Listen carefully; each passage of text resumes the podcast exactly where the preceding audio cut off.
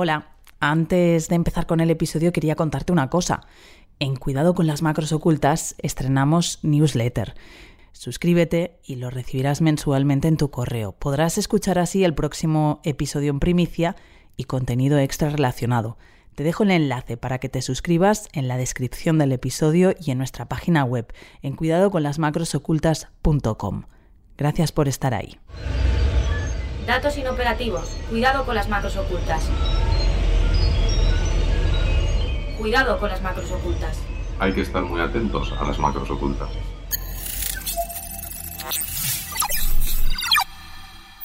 Cuidado con las macros ocultas, un podcast de 480. El objetivo final de la inteligencia artificial es conseguir que una máquina tenga una inteligencia de tipo general, similar a la que tenemos los humanos. Es uno de los planteamientos, podríamos decir, más ambiciosos de la ciencia. Hay quien cree que estamos cerca de conseguir este hito. Se ha especulado mucho, por ejemplo, si es uno de los motivos de la salida y reincorporación de Sam Salman a OpenAI. Pero hay quien es más escéptico y cree que aún estamos lejos de ese objetivo. Sea como sea, la inteligencia artificial parece que está en todas partes. Ha sido nombrada palabra del año 2023, este que dejamos atrás, por el diccionario Collins. ChatGPT logró los 100 millones de usuarios en tan solo dos meses. Google tardó más de un año en alcanzar esa cifra, Instagram dos años y Facebook más de cuatro. Es una muestra de la popularización de los sistemas de inteligencia artificial generativa. Pero, ¿realmente en qué punto estamos del desarrollo de esta tecnología? Parece que cambiará muchos aspectos de nuestro día a día, de nuestras vidas y también de las empresas, pero ¿en qué áreas tendrá una mayor utilidad la IA? ¿Dónde tendrá un mayor impacto? ¿Es posible que estos modelos sean éticos? Hoy abordamos estas cuestiones con uno de los pioneros de la inteligencia artificial en España y en Europa. Soy Bárbara Villuendas, bienvenida y bienvenido a nuestro control macro. Cuidado con las macros ocultas. Un podcast de 480. Ramón López de Mantaras, gracias por aceptar nuestra invitación y por acercarte además presencialmente, acercarte a nuestro control macro. Muchas gracias por acompañarnos. Gracias por invitarme. Vamos a presentarte por si hay alguien de los que nos están escuchando que no te conoce. Eres pionero, eres uno de los pioneros de la inteligencia artificial en España y en Europa. Te dedicas a la investigación, eh, a investigarla, de hecho, desde 1976, cuando conseguiste que una mano robótica llena de sensores fuera capaz de reconocer objetos de diferentes formas. Fundaste el Instituto de Investigación de Inteligencia Artificial del CSIC, del que has sido director. Has escrito más de 300 artículos y diversos libros eh, centrados en inteligencia artificial y actualmente sigues trabajando en aprendizaje automático, racionamiento basado en casos y aplicaciones de música. Un largo currículum dedicado a la inteligencia artificial Hemos hablado mucho de ello en este podcast, en Cuidado con las Macros Ocultas, y hace unos días en estas instalaciones, una jornada organizada aquí en el Parque Científico y Tecnológico de la Universidad Jaume I, donde está la sede central de, de 480, nos contaban que desde 2012 estamos en una especie de época estival de la inteligencia artificial y que no hay rastro por ahora de ningún invierno. Yo como pionero de la inteligencia artificial en España y en Europa, te preguntaría a ti exactamente en qué punto estamos de la inteligencia artificial. ¿Realmente en qué situación nos encontramos? Pues efectivamente, estamos desde hace unos 10 años más o menos eh, viviendo una época, un, verano de la inteligencia artificial, después de que a lo largo de la historia ha habido por lo menos un par de inviernos eh, que fueron consecuencia de de haber eh, de expectativas desmesuradas que no se cumplieron en, aquellas, en estas dos ocasiones previas. ¿no? Ahora mm, vuelve a haber eh, de nuevo unas expectativas, están levantando expectativas, en mi opinión, quizás demasiado exageradas.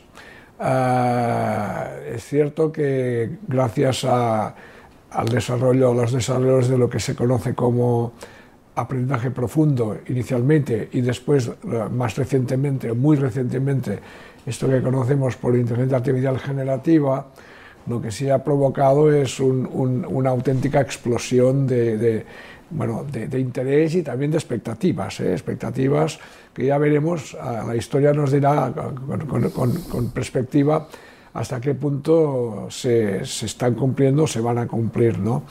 Eh, en mi opinión es cierto que, que se han abierto una serie de, de ámbitos de, de, aplicación, aunque aplicaciones ya había antes, ¿eh? en, en, multitud de campos. ¿eh? No es que haya nuevas aplicaciones, pero sí que estos enfoques nuevos dan, son herramientas eh, nuevas que acercan mucho más la inteligencia artificial al gran público. Yo diría que lo más remarcable de los últimos, sobre todo con la inteligencia artificial generativa del último año, año y medio, es que antes la, a, la, gente de la calle, digamos, no, a los expertos necesariamente o a los empresarios alrededor de la inteligencia artificial, sino la gente de la calle lo veía como algo pues ajeno y lejano. ¿no? Ahora, en cambio, eh, muchísima gente tiene acceso a interactuar, a, esto es el, ChatGPT es el ejemplo más claro, aunque hay otros, ¿no? a interactuar con inteligencias artificiales y tienes esta sensación de que como la, respuesta que dan a preguntas pues son de alguna manera mm, retóricamente muy, muy convincentes, a pesar de que no entienden absolutamente nada de lo que se les pregunta y no, y, no entienden la, propia respuesta que generan, entender en el sentido humano de entender, de comprender, ¿eh? de comprender el lenguaje, etc. ¿no? Pero a pesar de esto, sí que eh, permiten pues, hacer cosas eh, interesantes. Muchas veces es, más jugar con, con, esa inteligencia artificial que realmente eh, sacarle, sacarle un partido, digamos, a un nivel más profesional. Esto todavía, todavía vamos a, hay que esperar un cierto tiempo para ver si realmente la inteligencia artificial actual tiene el impacto que algunos auguran que va a tener. Eh, yo no lo tengo muy claro, eh, muy claro en estos momentos. Eh, sí que vemos que hay aplicaciones que te pueden ayudar a ser más eficiente, no necesariamente a tomar mejores decisiones, porque esto la inteligencia artificial antes ya lo hacía, pero sí a hacer cosas de una manera un poco más eficiente. Habrá que ver qué precio pagaremos de esta, de esta eficiencia, porque hay gente que ha llamado la atención de que si uno eh, utiliza estos sistemas para, por ejemplo, generar un texto que tenía que haberlo él pensado, organizado, planificado mentalmente, hay gente que está diciendo no vamos a perder habilidades a la hora de pensar, porque escribir es una manera de aprender a pensar o de ejercitar el pensamiento.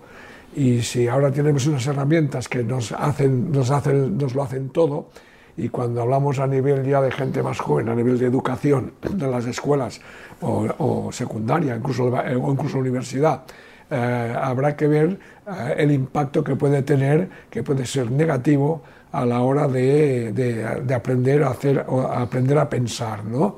Eh, yo, si sinceramente, si tengo que hacer en estos momentos, igual el tiempo me quita la razón completamente, pero a día de hoy si pongo una balanza en los beneficios y los perjuicios de la artificial generativa, en estos momentos pesan más los perjuicios que los beneficios.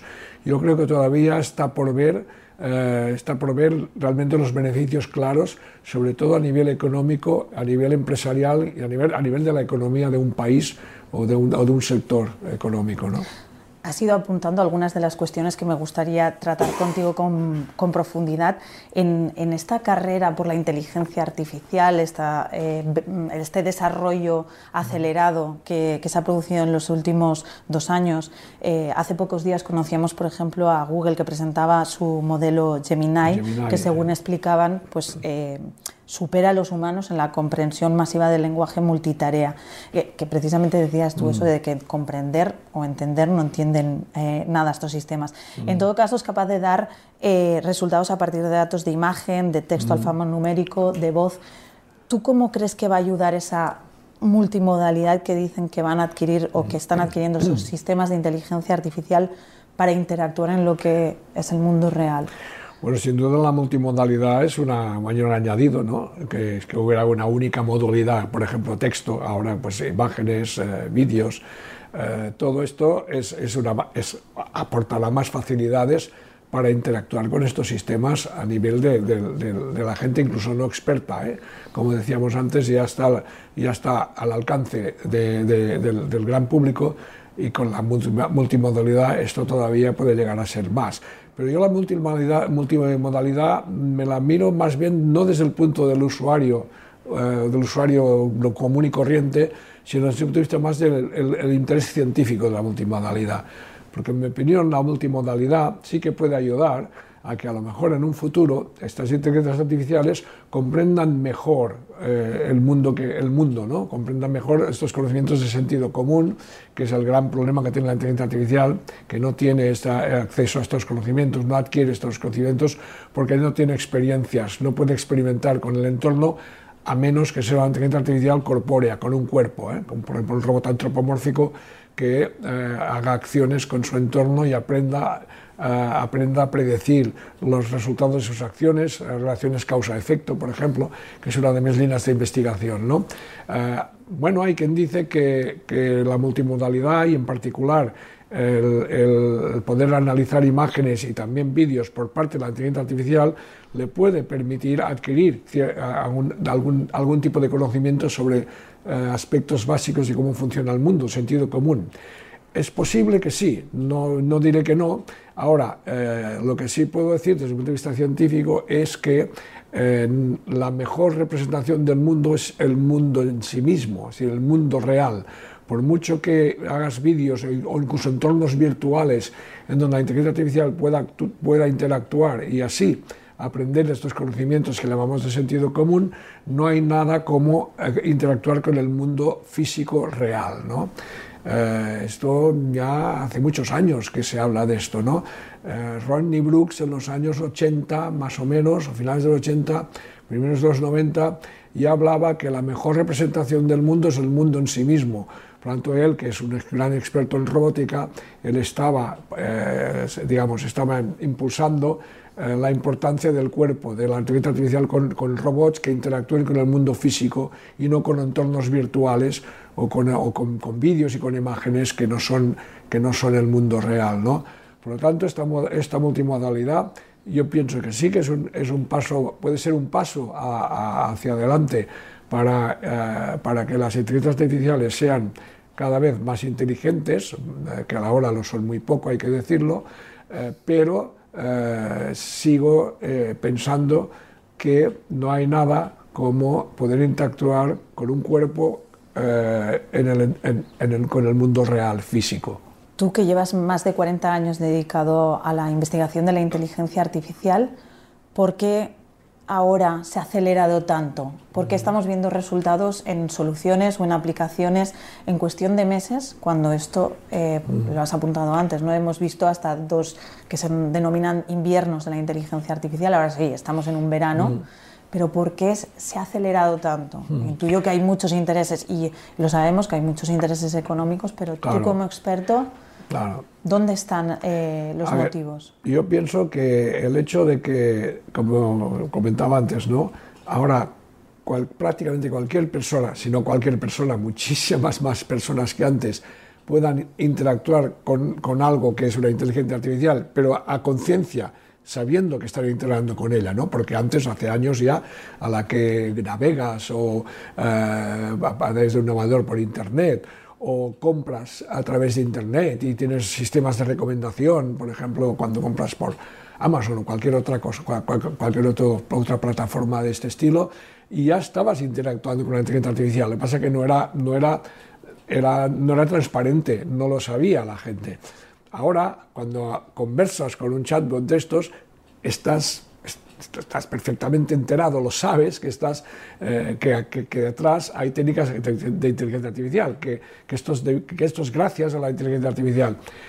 Esto, a su vez, eh, el hecho de hacerla, de a, darla, posibilitar que esté al alcance de tantísima gente, ha hecho que la prensa, los medios de comunicación, se hayan volcado hacia la inteligencia artificial. Entonces, cada día, cada día aparecen, eh, no, no una o dos o diez, cientos, cientos de si no miles, no, a nivel mundial ni se sabe, ¿no? De noticias o cada día aparecen unas siglas nuevas. Eh, hace poco, no sé, GPT-4, Gemini, eh, no sé, eh, estamos como invadidos y, en un océano de nuevas siglas y, teóricamente parece que cada día se hace un avance brutal. Claro, obviamente avances enormes cualitativamente hablando, no puede ser ni en inteligencia artificial ni en ninguna otra ciencia que haya cada día. Por lo tanto, aquí hay, aquí hay, un, aquí hay, aquí hay un suflé, hay algo que está, que está muy hinchado y muy exagerado. ¿no? Y no sé, si, no sé si llegará un invierno, quizás ahora no, porque detrás hay muchos intereses económicos grandes empresas, plataformas que están, que están metidas y, invirtiendo cantidades astronómicas de, de, recursos económicos, de dinero en este tema, y también parece a nivel político los estados están todos como, como obsesionados de que es, la inteligencia artificial es fundamental. Sin, sin, sin la inteligencia, ahora parece, da la sensación que sin la inteligencia artificial estamos perdidos. Y esto es ridículo llevo cuarenta y pico de años en este tema y, parece que no aprendemos, que no aprendemos de estas exageraciones. Yo estoy seguro de que las aguas van a ir volver a su cauce en relativamente poco tiempo y se hablará de inteligencia artificial, pero creo que de una manera mucho más sosegada y con, mucho más conocimiento de causa, eh, no ya por parte de la gente en general, sino sobre todo incluso de los expertos. Hay también muchos expertos que están contribuyendo a, lanzar leña, al fuego a, estas exageraciones de que la inteligencia artificial eh, es, la solución de todo. Yo no creo en el tecnosolucionismo. La, solución, la solución no vendrá por la inteligencia artificial, de los grandes problemas, cambios climáticos, todo, todo lo, que, lo que vemos continuamente. ¿no? Los grandes problemas no van a ser una solución por la inteligencia artificial, seremos nosotros los que vamos a encontrar las soluciones. ¿Que entre las herramientas que utilizaremos estará la inteligencia artificial? Sí, seguramente, pero será una herramienta eh, como otras en esto que estabas comentando, en, tener un poco un debate más sosegado, y no sé si es un poco ciencia ficción lo que te voy a plantear, te llama un país X, no, mm, cualquiera, que quiere saber cómo utilizar los sistemas o las técnicas de inteligencia artificial actuales eh, para mejorar el día a día de sus ciudadanos. Mm. En este sentido, ¿Tú qué aplicaciones o qué tipo de soluciones crees que serían las más eh, adecuadas para solucionar o para mejorar, mejor dicho, la calidad de vida o el día a día de, las personas? Claro, la calidad de vida al día de las personas, esto tiene muchas dimensiones. ¿no? Eh, em, por ejemplo, una, sin duda, que es la primera que, te viene a, la cabeza cuando hablas de, calidad de vida, es tener una vida, eh, una, tener buena salud. Esto es, es, es, como obvio, ¿no? Eh, posiblemente es la más importante de todas, ¿no? Obviamente también eh, pues tener eh, unos mínimos recursos, una capacidad económica, ¿no? pero precisamente la salud es uno de los ámbitos en donde históricamente la inteligencia artificial podemos encontrar más ejemplos positivos, ¿no? No, no solamente ahora, sino desde hace muchísimos años. A mediados de los 80 nosotros ya trabajamos en sistemas de diagnóstico médico, diagnóstico y tratamiento en medicina, que dieron resultados muy, muy interesantes, que se usaron en varios hospitales, no solamente en, España, sino también en el extranjero. Por cierto, una aplicación a la, reumatología se, utilizó aquí en el Hospital de Castellón. Eh, por parte de, Miguel Belmonte, un médico eh, experto en, reumatología, ¿no? que trabajaba aquí en el Hospital de Castellón. ¿no? Eh, lo digo esto como paréntesis, ¿no? como ejemplo de que hace treinta y tantos años ya hablábamos de, ya, quedaba claro que se podía contribuir, contribuir como una, con una herramienta, con la inteligencia artificial, a mejorar la calidad de vida de los ciudadanos. Actualmente, bueno, esto se ha amplificado, obviamente, en aquella época era de los primeros, de los primeros sistemas de, expertos de inteligencia artificial aplicados a la medicina, no ya en España, sino incluso en Europa. ¿eh? Ahora, en cambio, hay eh, pues, centenares eh, de aplicaciones, sistemas que ayudan al diseño de fármacos de, de, una manera mucho más rápida, eficiente, más precisa, ¿no? Eh, habiendo resuelto el problema del plegamiento de las proteínas, por ejemplo, gracias a la inteligencia artificial. cuando hablamos del, tema sanitario, afortunadamente es, el, campo de, los ejemplos que podemos encontrar son muy, muy numerosos y muy impactantes. ¿no? Entonces, bueno, por lo tanto, esto sería lo primero que diría. ¿eh? La inteligencia artificial es una herramienta muy, muy útil, muy útil para ayudar a, tomar mejores decisiones médicas, mejores tanto, decisiones tanto desde el punto de vista del diagnóstico, pronóstico y, tratamiento, y también incluso esto, como decía, ¿no? diseño de nuevos fármacos, vacunas, etc. ¿no? Eh, a partir de ahí, bueno, otros aspectos, el tema de, logística en las empresas. Eh, si hay un, denominador común a la hora de, qué es lo que hace una inteligencia artificial, independientemente del sector de aplicación, ya sea financiero, ya sea jurídico, ya sea médico, transporte, lo que sea, es que es una herramienta muy poderosa, muy potente para ayudar a tomar mejores decisiones. Si es algo que ayuda a tomar mejores decisiones, es de esperar que esas decisiones sean tales que, si se enfoca bien, de manera, beneficiosa para la humanidad, que beneficien a la humanidad. ¿no? Obviamente también se puede utilizar la inteligencia artificial para tomar decisiones eh, que pueden ser mejores, pero en aplicaciones completamente perjudiciales para la humanidad. Eh, decisiones acerca de qué targets, qué objetivos bombardear. Por ejemplo, en caso de un conflicto bélico, claro, desde el punto de vista del conflicto, de los, implicados en el conflicto, también pensarán, bueno, la inteligencia artificial también nos ayuda a tomar mejores decisiones, pero claro, eh, hemos dado la vuelta a la moneda. Eh, mejores decisiones, pero perjudiciales para la humanidad, ¿no? Cuidado con esto, ¿no? Por lo tanto, yo prefiero, eh, siempre, hay que, siempre hay que mencionar y nunca esconder esta parte negra, ¿no? la, cara negra de la inteligencia artificial, pero afortunadamente tenemos también eh, multitud de ejemplos eh, que nos pueden realmente mejorar la calidad de vida. ¿eh? Que si la pregunta era sobre calidad de vida, está clarísimo que sí, que la inteligencia artificial tiene mucho que hacer, mucho que decir. ¿Y en las empresas? Eh, has apuntado el tema de la logística, del transporte, pero que en todos los ámbitos es esa mejora de la toma de decisiones.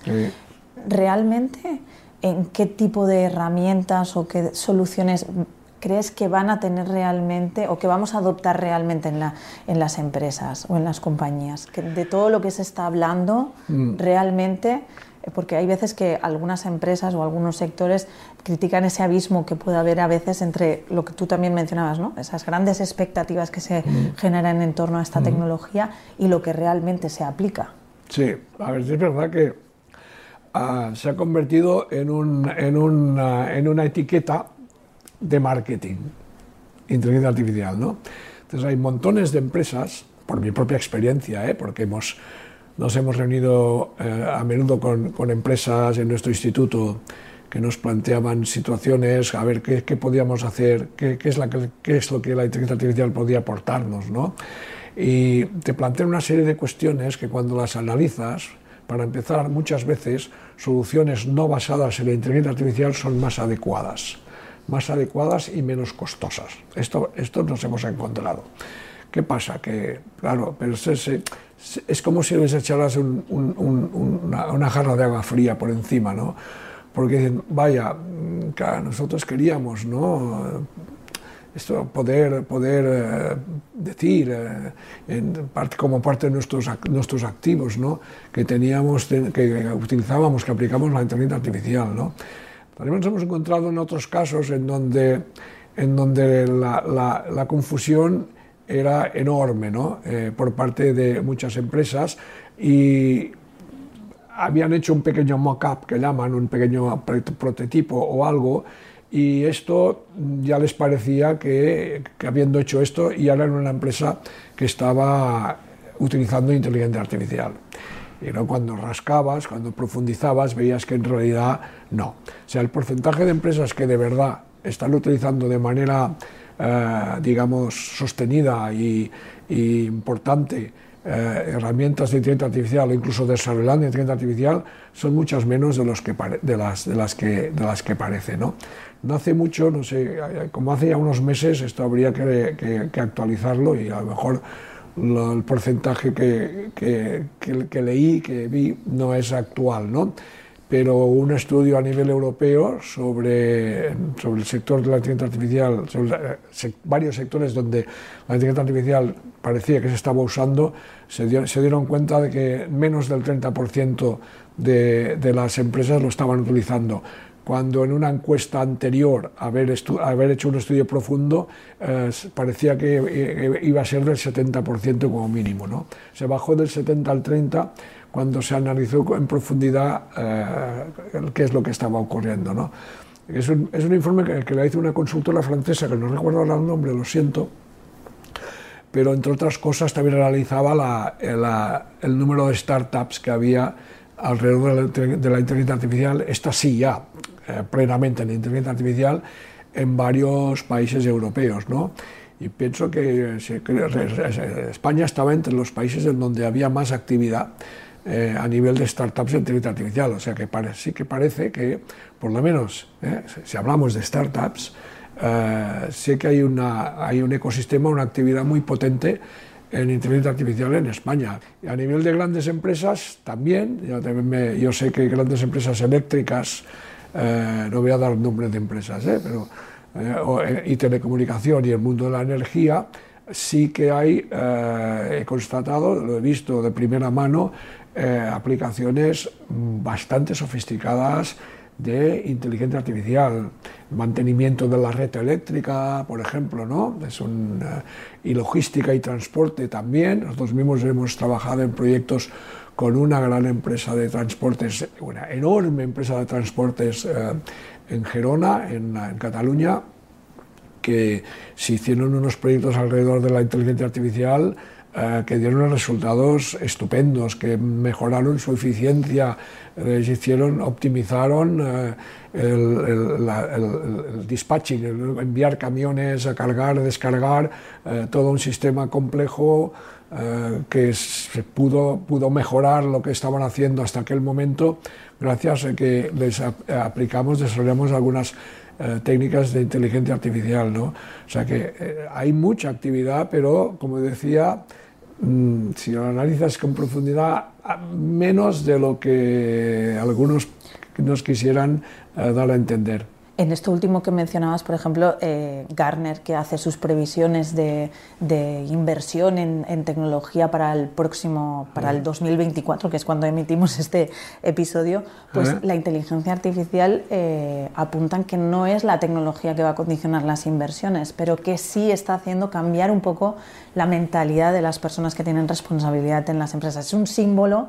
o un signo de lo que realmente está pasando. Sí que hay un cambio, a lo mejor, en, la, en, la, manera o en la estrategia de las empresas, pero de momento no se está notando en las inversiones, más allá a lo mejor de, de las grandes empresas ¿no? que estabas. Cierto, eh, cierto. Hay una, está clarísima la tendencia ¿no? de que sea cada vez más inversiones en el tema de la inteligencia artificial.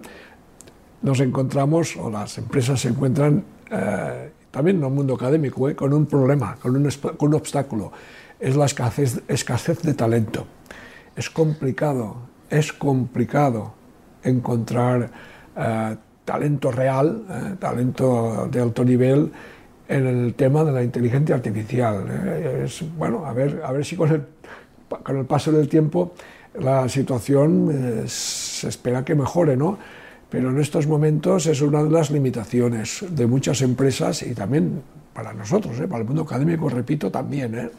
¿Eh? encontrar eh, talento en inteligencia artificial. Ahora que apuntas el tema del, talento, de la, parte académica o de la formación, y tú como profesor y como investigador, ¿realmente la inteligencia artificial qué impacto crees que va a tener en la educación?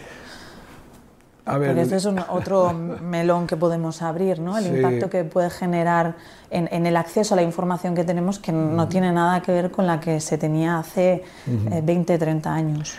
Sí, sí, bueno, el impacto en la educación, eh, de nuevo, es de, es de, estas, es de estos temas mm, controvertidos y, y, y, complicados, y complicados. Es decir, Eh, si vamos, por ejemplo, a educación no universitaria antes, eh, es que creo que es la, en mi Las opinión, es, en mi opinión es, la, es, es el- en aqu- aquella a la, a la cual deberíamos dedicar muchísimos recursos, muchísimos recursos, porque es, es, es, es donde se dan la- las bases sólidas para después, ¿no? sobre todo para la universidad. Ah, hay mucho debate sobre la inteligencia artificial y muchos miedos eh, sobre esa inteligencia artificial generativa más reciente, ¿no? Como decíamos, ¿no? Yo, yo he hablado con muchos maestros, profesores, también ah, no hace mucho en Barcelona, en el, eh, dentro del contexto de una cosa que llamamos el AI Hub del CSIC, del Consejo Superior de Investigaciones Científicas, hicimos unas jornadas de dos días y medio sobre inteligencia artificial y, y educación, no hace ni seis meses de esto, y con mucha participación, un gran éxito de participación por parte de docentes y los, los problemas que, que había eran clarísimos, todos preocupados por lo que mencioné antes brevemente, el hecho de que con estas herramientas el estudiante, si, ya tiene, si hay problemas, si la, cultura del esfuerzo ya, ya estaba en, en declive, según, según estos docentes, ahora estas herramientas piensan algunos, con, yo creo que con razón y temor, que pueden contribuir todavía más a que se pierda eh, esta cultura del esfuerzo. ¿no? Eh, el problema es que, y ellos lo decían y salió, quedó claro, es que muchos de esos estudiantes que echan mano de, mal, echan mano de esta herramienta, pero de, manera equívoca, haciéndoles que es que les haga lo, que les escriba lo que tienen que, que- y evitarles esfuerzo, ¿no? Eh, el problema es que eh, estos estudiantes están jugando, se están haciendo trampas jugando al solitario, ¿no? Como decía un, como decía uno de los docentes, porque no se dan cuenta de, a ver, ¿tú para qué estás aquí? Para aprender realmente y prepararte después para tu vida profesional en un futuro más o menos a largo plazo o para pasar un examen. Porque claro, si estamos aquí para pasar exámenes, pues entonces eh, a lo mejor sí con estas ayudas, que estas técnicas de inteligencia artificial generativa te pueden ayudar a pasar los exámenes, pero te estás haciendo trampas al solitario porque no aprenderás como es debido. También hay estos estudios como como Stanislas Dehaene, que es un neurocientífico francés que ha demostrado ah, artículos publicados en, foros, en revistas de gran prestigio, ¿no? Ah, no en, cualquier publicación, ¿no? sino revistas de gran prestigio que demuestran que se memoriza y se aprende mucho mejor eh, con lápiz y papel que no con un teclado incluso a este nivel, ya, ya sin entrar ni en la inteligencia artificial.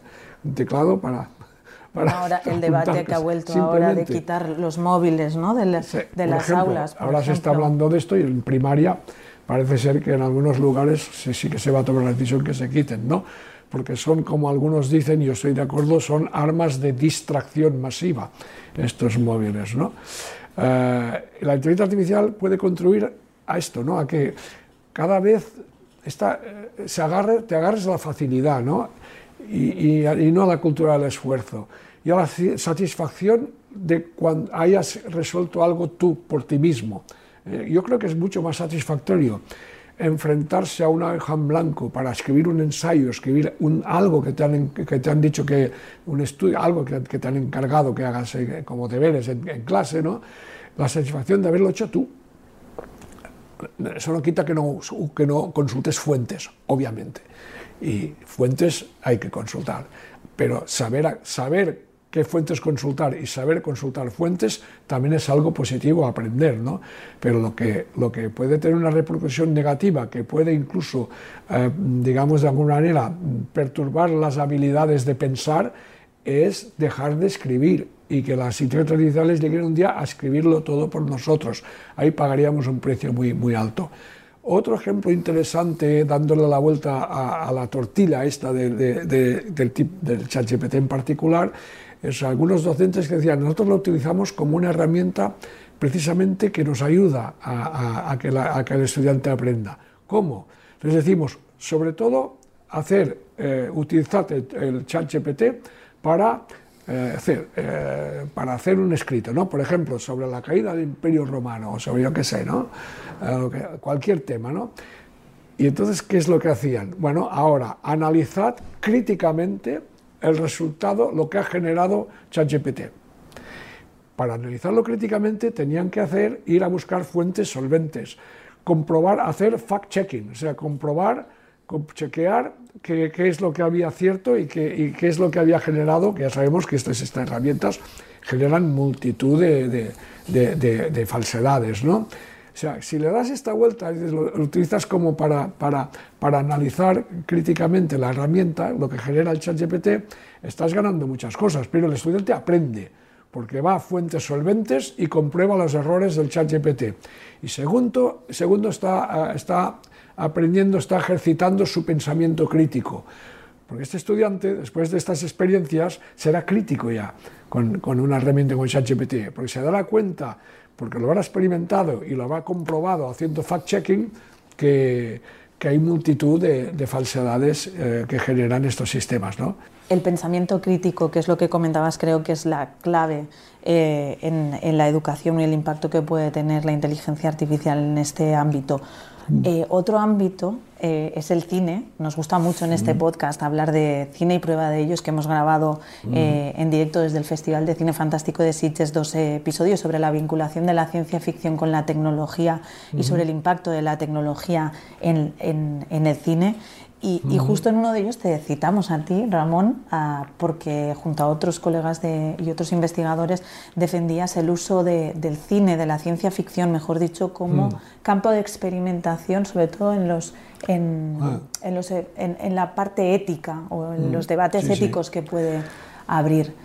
Ah. Aquí, en la inteligencia artificial mm. concretamente y viendo lo que está pasando ahora, eh, el cine, ah, al final, el desarrollo tecnológico ha dado un salto al cine o no? ¿O siempre la ciencia ficción ha ido por delante al desarrollo tecnológico? la ciencia ficción eh, sigue por delante en cuanto a especular acerca de mm, cosas que, no están, que no existen todavía, ¿no? Eh, podemos irnos a finales de los 60 con 2001 y la película de 2001 con el ordenador HAL, ¿no? Eh, uno analiza eh, en, con, retrospectiva lo que, lo que vemos en esta película y nos damos cuenta de que casi, casi que marcó una agenda de investigación en inteligencia artificial que luego se ha hecho de verdad, ¿no? Lectura de labios, eh, interpretar una, una, imagen de una cara dibujada y reconocer, reconocer la persona que es, a pesar de que no es foto, que era una, una cara dibujada a mano, ¿no? Eh, jugar a ajedrez, alto nivel, eh, planificar, eh, pronosticar una avería de un dispositivo que va a fallar en un futuro inmediato, por ejemplo. Es que todo, la, comunicación en lenguaje natural, obviamente, con HAL, con el ordenador y entre el ordenador y los, y los, tripulantes de la nave. O sea, no sé si hasta qué punto fue, hay relación causa-efecto, de que dijeran, investigadores de inteligencia artificial dijeran, mira, vamos, ya que hemos visto esto en la película, vamos a ver si es posible hacer la lectura de labios, ¿no? O cosas de estas, ¿no? No sé exactamente si hay relación causa-efecto, pero sí que hay, hay algo ahí que seguramente, más o menos inconscientemente, a mí no me extrañaría de que sí que hubiera influido en, algún, en, algunos, en algunas investigaciones eh, en inteligencia artificial posteriores a la, unos años posteriores a, la película, ¿no? Eh, después lo hemos visto también en otras, en otras películas, ¿no? Bueno, desde el punto de vista del cine, eh, iba a decir, desafortunadamente hay más, hay más una visión más de, malo que de bueno, ¿no? La inteligencia artificial como algo, como, algo, como algo diabólico o malo, ¿no? Eh, bueno, ya sabemos que normalmente los, los, los papeles de malo venden más. Eh, posiblemente este sea uno de los motivos, ¿no? Mostrar robots súper buenos, eh, que también los hay, como por ejemplo aquella película Frank, Frank y el robot, no sé cómo se, que en, inglés era Frank y un robot, yo no sé cómo se, cómo se tradujo ahora al castellano, pero ahí mostraba un robot pues amable y, bueno, ¿no? Luego está eh, más de tipo de animación como Wally y todo, ¿no? Pero luego tenemos AI de Spielberg, o tenemos Eva o de Kike Mailo, o bueno, Ex Machina y muchas otras películas en donde se sigue, se sigue presentando a la, a la como algo peligroso, ¿no? Que nos puede controlar y tal. A ver, aún así, sí que muestran, muestran capacidades mm, a nivel cien, ficción ¿eh? de estas máquinas que todavía no tenemos, ¿no? Y por lo tanto va va claramente por delante. Y en cuanto al tema ético, esto para mí es la parte más, más interesante de lo que es la, tanto la literatura como, la, como el cine de ciencia ficción. Eh, plantean cuestiones, estas cuestiones distópicas o estos posibles peligros, nos sirven precisamente para hacer un análisis ético. ¿no? Eh, de hecho, hay, hay, hay, hay universidades que a los estudiantes de informática, de ingeniería informática, les hacen eh, que miren eh, capítulos de Black Mirror y luego se analicen en clase, eh, pero con un, desde un punto de vista ético, desde un punto de vista crítico y ético. ¿no? Decir, bueno, veis, esto, que es, a lo mejor se desarrollaba esta aplicación de buena fe, pensando que iba a ser beneficiosa, pero luego el capítulo, el capítulo del Black Mirror nos muestra cómo se le ha dado la vuelta y, y, y ha sido pues, algo distópico o negativo. ¿no? Entonces, bueno, puede crear una conciencia en el estudiante de que a lo mejor uh, no todo lo que es factible que sea de ser hecho científicamente y tecnológicamente debe ser hecho, ¿no? Tú lo mencionabas al comienzo de esta entrevista, eh, los gobiernos están corriendo uh -huh. eh, o están acelerando el paso también para regularizar eh, todo el desarrollo de la inteligencia artificial que, como decíamos, ha acelerado muchísimo en los últimos años. En las últimas semanas hemos visto ese acuerdo uh -huh. en Europa sobre la futura ley de inteligencia artificial, conocida como, como AI Act. Uh -huh. Es la primera del mundo como una ley integral. Veremos después cómo se, se puede acabar sí. aplicando o desarrollando. Pero a ti, como pionero, como persona que lleva más de 40 años dedicada a la investigación de la inteligencia artificial, ¿qué te ha parecido? A ver, yo veo que está, está, tiene muchos aspectos positivos. Es mejor que, que se haya hecho que no que no se hubiera hecho, también ciertamente, pero claro, obviamente también tiene muchos aspectos que no, no me acaban de, de, de gustar eh, demasiado. ¿no? Eh, yo pienso, por ejemplo, obviamente ni se menciona ni se menciona las armas letales autónomas. O sea, el tema militar, defensa y todo esto está ya desde, de, desde, desde los primeros borradores, ya las instrucciones eran de que ni tocar esto. Para mí esto es un error, debería haberse tocado. Pero como decía, claro, hay intereses enormes, ¿no? Los grandes países, hay grandes países muy potentes en Europa que, que en el tema del, del, de, la, de lo que es el comercio legal, ¿eh? Eh, obviamente, de armas, eh, pues tienen intereses económicos brutales, enormes. Por lo tanto, no, ahí, ahí estaba claro que ahí no se iba a entrar, a pesar de que a muchos pensamos que es una lástima que no se haya entrado.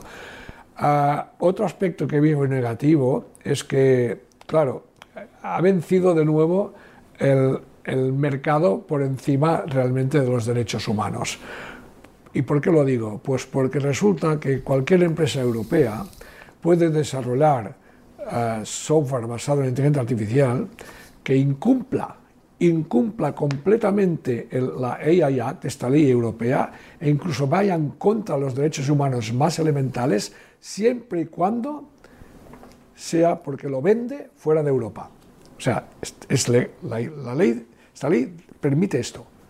No prohíbe en absoluto que las empresas europeas exporten inteligencia artificial absolutamente, bueno, que pisotee los más elementales derechos humanos. Para mí esto es absolutamente inaceptable. ¿eh? Y grandes organizaciones como la Asociación Europea de Derechos eh, Digitales o, Amnistía Internacional han, han, clamado contra esto. ¿no? Uh, hay muchas cosas que están bien, por ejemplo, el reconocimiento facial está clasificado como algo que es de muy alto riesgo, incluso la, la biometría en tiempo real está prohibida, está al nivel más alto, de, por encima del, de alto riesgo, lo que, no se, lo que está prohibido. Lo que pasa que también hay una escapatoria, una puerta trasera, y es que cuando se trata de temas de seguridad y no sé qué, ahí sí, con la autorización de un juez, etcétera, ¿no? Bueno, hubiera sido quizás mejor que hubiera sido, que no hubiera, que fuera una prohibición incondicional, ¿no? Luego también ah, hay, hay otros aspectos, eh, quizás menos, menos relevantes, pero igualmente importantes, ¿no? Eh, la inteligencia artificial generativa, esta que nos ocupa, finalmente ha, habido que encontrar un compromiso entre los intereses del código abierto, del open source, y, y los intereses de las grandes, estas grandes corporaciones grandes empresas tecnológicas. ¿no? Yo pienso que ahí no se ha hecho mal, no se ha hecho del todo mal, porque a las, eh, a las inteligencias artificiales generativas que su eh, entrenamiento, su utilización eh, requiera una enorme, una gran potencia, una gran potencia de, de cálculo, pues a estas se les ponen trabas, o sea, son más estrictos. Hay que ser, ser, más estricto con estas que con las empresas que no requieran para el desarrollo de estas aplicaciones una gran potencia de cálculo. El problema es que se deja a discreción de cada una de estas empresas que las digan eh, cuál es la potencia de cálculo que se ha requerido. Claro, entonces es una puerta abierta de nuevo pues a, decir lo que quieran para escapar a escapar a, una restricción más, más estricta, ¿no? más, más, más dura. ¿no? Por lo tanto, esto también habría que, habría que ver en el futuro si hay alguna otra manera de valorar o de medir esta, esta, esta, potencia de cálculo, quizás a través del consumo energético, que sería un proxy bastante adecuado, ¿no? porque si, cuanto más consumo energético y que, como sabemos, consumen eh, incluso teravatios de, energía, pues esto significa que, que, hay una inteligencia artificial que requiere mucha potencia a nivel de, cálculo. ¿no? Pero de momento no es así la situación, se deja demasiado a discreción de, cada una de las empresas. ¿no? Luego también el tema de la privacidad está bien, creo que está bien enfocado.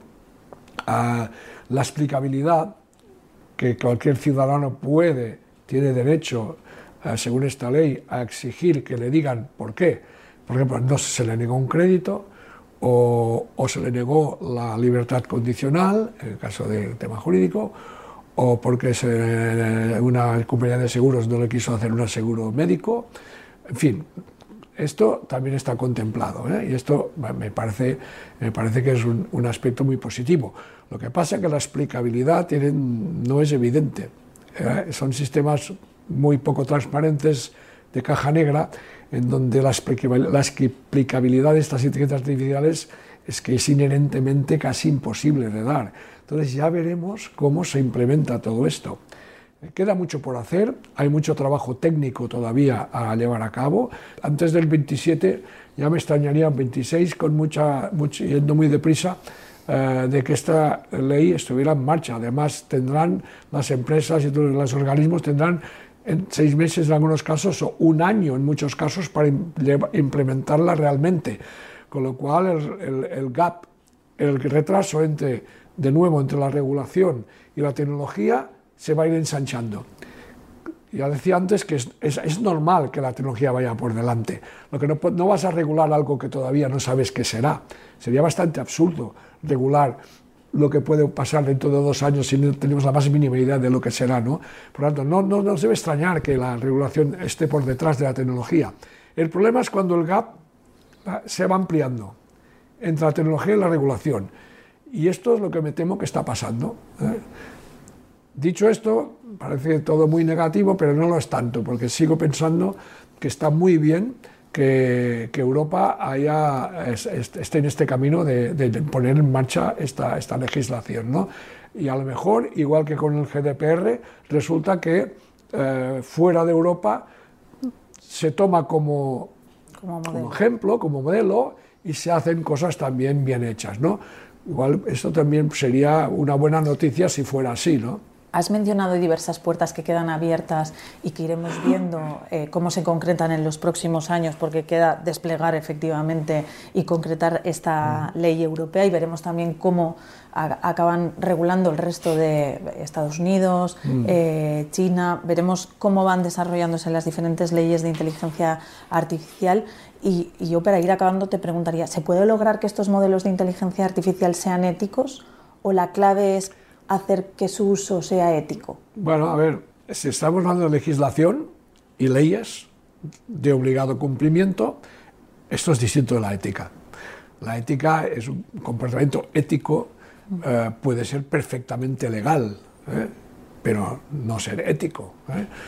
Yo puedo ir conduciendo con mi coche en una calle que ha llovido mucho y está llena de charcos y hay una, hay una acera estrecha y puedo ir a 60 por hora y duchar a todos los peatones.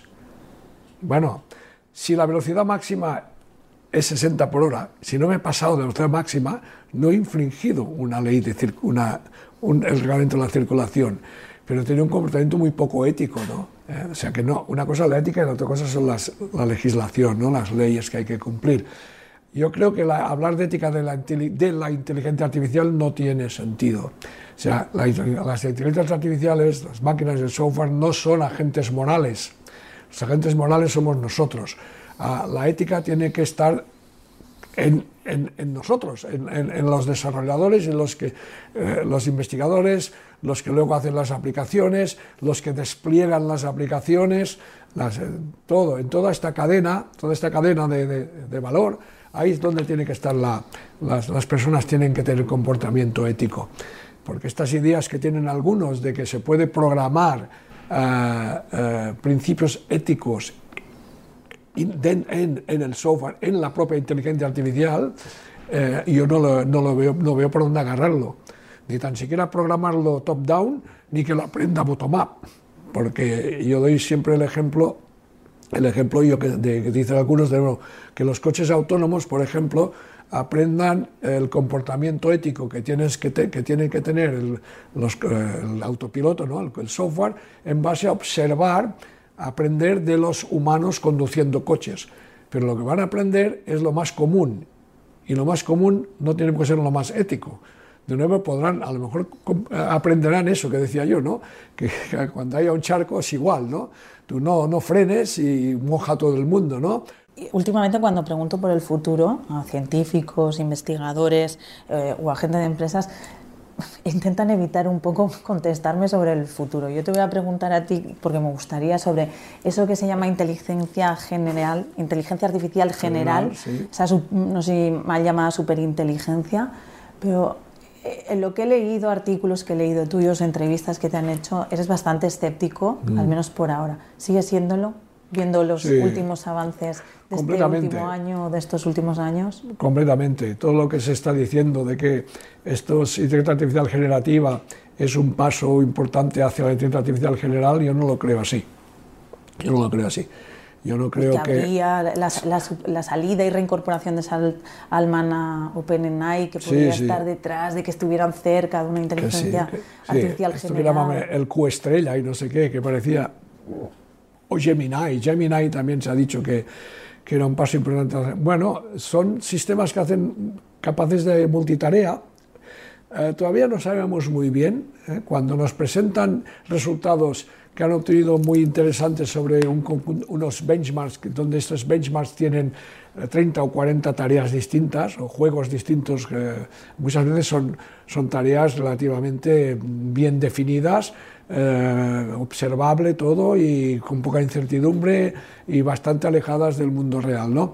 Ah, habría que ver, habría que ver realmente, pero hay muy poca transparencia y no, y no nos lo dicen, habría que ver cómo, cómo han hecho el entrenamiento de estos sistemas habría que ver realmente, realmente si las respuestas a muchas de estas cosas que la realidad artificial da como, como correctas no estaban ya en el conjunto de entrenamiento, porque ahí se nos saltaríamos algo muy básico en, en, el método científico y en particular de la, de inteligencia artificial, que hay que separar claramente los datos de entrenamiento de los datos de test. Y en todo esto la inteligencia artificial generativa no me queda claro en absoluto que se haga esta separación. Yo pienso que no la hay. Y por eso a veces dan resultados tan espectaculares que esta inteligencia artificial ha aprobado el examen de entrada a, la facultad de Derecho o no sé qué, ¿no? O el examen de no sé qué.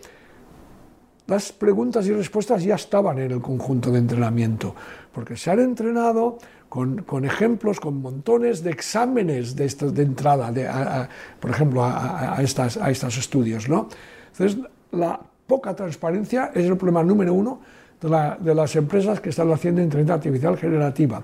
No sabemos cómo han sido entrenadas, con qué datos han sido entrenadas, el cómo más o menos sí, pero qué datos han sido entrenados y si realmente los benchmarks con los cuales han hecho los tests son distintos, realmente separados de los de entrenamiento. ¿Cuál es la capacidad de generalización de, generalización de, estos, de estos sistemas?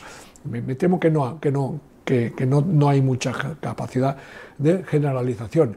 Por lo tanto, en mi opinión, nada de nada, eh, esto no nos acerca en absoluto a la inteligencia artificial general, en absoluto. Todo lo contrario, nos distrae, porque si, te dedicas muchas energías a darle al molinillo la inteligencia artificial generativa, no estamos haciendo otras, otras investigaciones y otras cosas, sobre todo en el mundo académico, ahora hablo más que el empresarial, que a lo mejor sí que nos avanzarían hacia, la inteligencia artificial más general, que es lo que decía yo antes.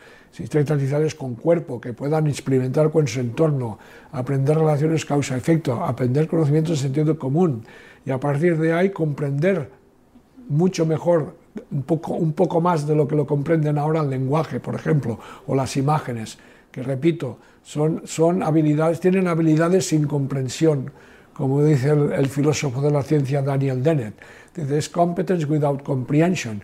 Esta inteligencia artificial que tenemos ahora es habilidades sin comprensión. Para que haya inteligencia artificial general, tiene que haber comprensión. Para mí es un, es un prerequisito.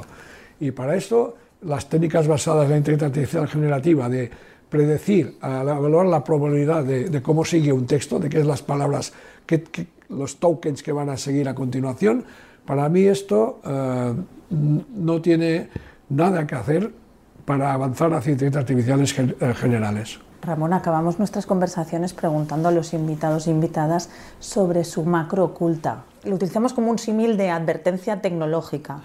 Eh, yo te preguntaría la tuya para acabar, ¿cuál sería tu macro oculta? A ver, yo diría que el problema no es una metáfora, ¿eh? no es el monstruo de Frankenstein en la inteligencia artificial, el problema es el doctor Frankenstein ¿eh? quien lo crea y quien lo suelta, lo deja suelto en el mundo a este monstruo. obviamente, en este caso sería la, inteligencia artificial, el problema no es eh, en sí misma la inteligencia artificial, sino, como decía antes, los, las personas que hay detrás. Y dicho esto, temo mucho más eh, la estupidez natural que la inteligencia artificial. Esto sería otro, otra, otro, otra de mis máximas, digamos. Eh, sobre Frankenstein, eh, en tu libro mencionas el síndrome de Frankenstein, que hace años que lo, llevamos acumulando. Sí, pero el síndrome, el síndrome, de Frankenstein es en otro contexto, no es el hecho de que, de que el problema sea de los desarrolladores y no de la propia herramienta. Es, el de Frankenstein es presentar la inteligencia artificial como algo dañino como, decía antes, las películas de ciencia ficción y todo, que lo presentan siempre... Esa polarización como que hay ahora entre apocalípticos o los que abrazan. Y esto, sí, es, sí, porque claro, Frankenstein, la película Frankenstein muestra el monstruo de Frankenstein como, obviamente, como algo mm, negativo y dañino, ¿no? Y, no el, el, pobre, el pobre, el, pobre monstruo no, no es el problema, el monstruo no es el problema. Pues Ramón López de Mántaras, muchísimas gracias por acercarte presencialmente además a nuestro control macro. Un placer. Vale, muchas gracias a vosotros. Encantado. Tras conversar con Ramón López de Mántaras, pionero de la inteligencia artificial en España y Europa, me he acordado una reflexión que leí hace un par de años en el libro de Neuronas a Galaxias, es el universo un hologramo, de Adolfo Plasencia. Eran palabras de Michel Bletsas, investigador científico y director de informática en el Media Lab. Y decía lo siguiente, creo que estamos a punto de ver una inteligencia no humana o mejor dicho, una inteligencia no biológica en el siglo XXI. Una inteligencia que probablemente será superior a la inteligencia humana tal como la conocemos en la actualidad. Tenemos que aprender a relacionarnos con sistemas cada vez más complejos. Creo que hemos de aumentar nuestra capacidad para enfrentarnos a una mayor complejidad. Por lo que me ha contado Ramón, no sé si estamos cerca de conseguir esa inteligencia, pero me parece que gestionar esa complejidad será todo un reto. Arrancamos 2024 superando las 123.000 escuchas en estas tres temporadas, así que todo el equipo de Cuidado con las Macros Ocultas te agradecemos que estés ahí al otro lado del control macro mes a mes. Y que nos dejes además comentarios en tu plataforma de audio como el que nos dejó Rubén Blázquez en el episodio Plan de vuelo ciberseguro que nos decía que le había sorprendido la dependencia de la conectividad actualmente. O también todas las personas que habéis participado en la encuesta que hicimos en Spotify del último episodio sobre el impacto de la tecnología en el cine. Por cierto, os desvelo que fue Future World, la primera película en la que apareció una animación 3D. Te animo a que sigas contándonos qué te parece el podcast, que visites también nuestra página web cuidado con las macrosocultas.com, donde encontrarás todos los episodios, notas con referencias, menciones interesantes y también la suscripción a nuestra nueva newsletter. Y si has llegado hasta aquí, te avanzo que en la siguiente entrega hablaremos de la tecnología que se esconde detrás de una birra. ¿Qué papel juega en la elaboración y distribución de la cerveza? Mientras, ya sabes, cuidado con las macros ocultas. Datos inoperativos. Cuidado con las macros ocultas.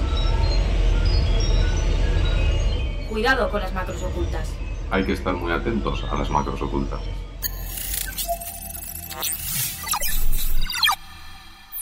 Cuidado con las macros ocultas, un podcast de 480.